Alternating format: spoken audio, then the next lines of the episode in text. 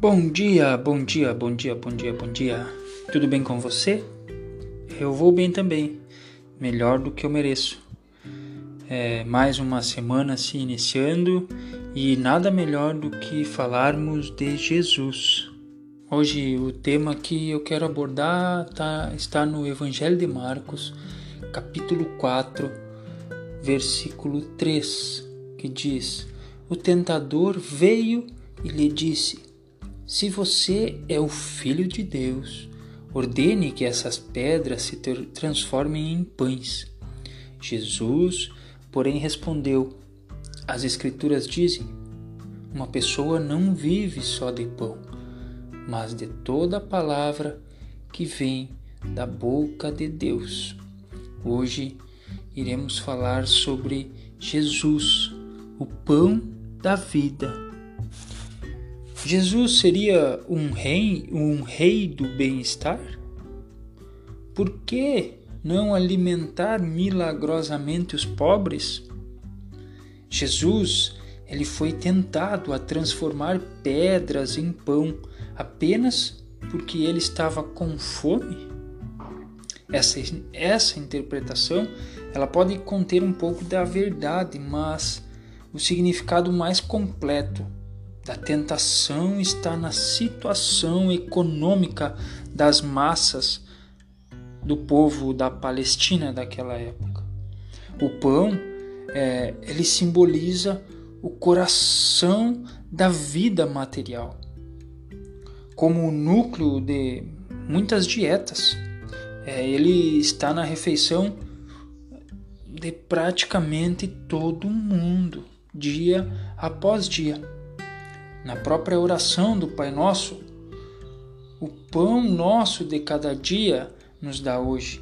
Ou seja, o pão ele representa as nossas necessidades básicas. E através da, da fome é, literal que Jesus passou no deserto, ele se identificou com os milhares de camponeses pobres cuja existência girava em torno da busca do seu pão diário.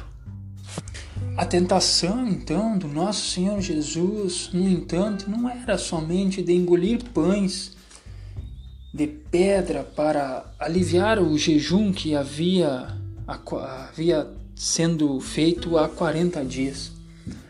Porque se pensarmos por que não alimentar milagrosamente as massas e dar um banquete divino né, aos seus seguidores?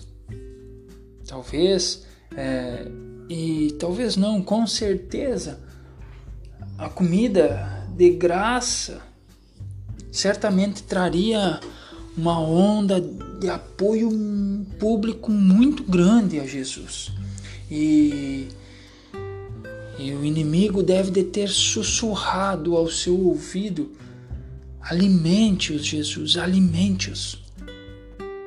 As, as autoridades, elas tinham medo da multidão, elas tinham medo do posicionamento das massas. E, e isso não é diferente nos dias de hoje. E se pararmos para pensar, o pão era e é o caminho mais rápido para o coração da multidão. Portanto, meus amados, a tentação do pão ela envolveu mais do que um abuso de poder. Ela, ela na verdade, ela reduziria Deus, o nosso Deus encarnado, a simplesmente um rei do bem-estar. A tentação de Jesus com o pão é, envolvia mais do que aliviar a fome pessoal. Portanto, Jesus ofereceu, nos ofereceu uma nova alternativa. Ofereceu sua vida, seu caminho, seus ensinamentos. For, e tudo isso formaria e forma um novo fundamento para a vida. na verdade, esse seria o pão permanente da vida. E à medida que nós digerimos este novo pão, ele nos enche de um novo espírito e de uma nova visão. E então começamos a compartilhar o pão, o nosso pão material, de novas maneiras.